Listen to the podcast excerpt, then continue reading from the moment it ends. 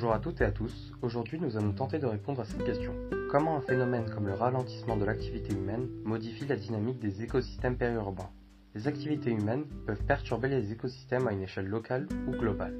En effet, nous pouvons prendre pour exemple la déforestation qui touche toute la planète, comme celle de l'Amazonie ou encore de la pollution provoquée par les déplacements.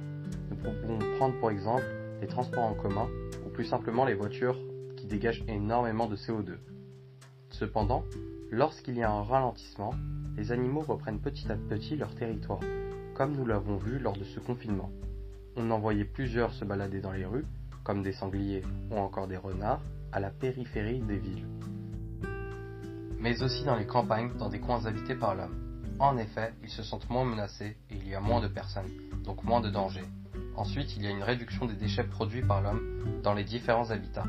Car lorsque des gens vont se promener dans les forêts et qu'ils jettent leurs détritus, cela peut impacter sur la faune locale.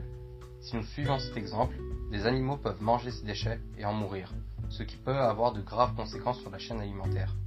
Cela impacte la flore, car la dégradation du plastique provoque aussi des dégâts. Des études montrent que les plantes absorbent de très petites particules de plastique par leurs racines.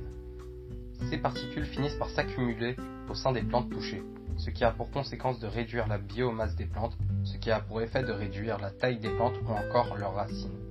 Mais cela va bien plus loin, car la pollution, euh, plastique va jusqu'à altérer le code génétique des plantes terrestres. Certaines particules s'attaquent directement à l'ARN, ce qui modifie leur expression génétique, ce qui a pour elle-même plusieurs conséquences comme la diminution de la résistance face aux maladies infectieuses. Le ralentissement des activités ralentit donc cette pollution du plastique.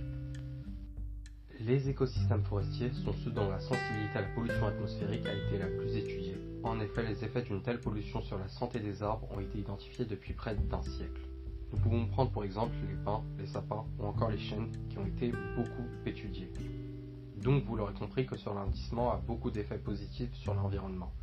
Après, la diminution de l'activité humaine a pour conséquence une réduction du plastique consommé.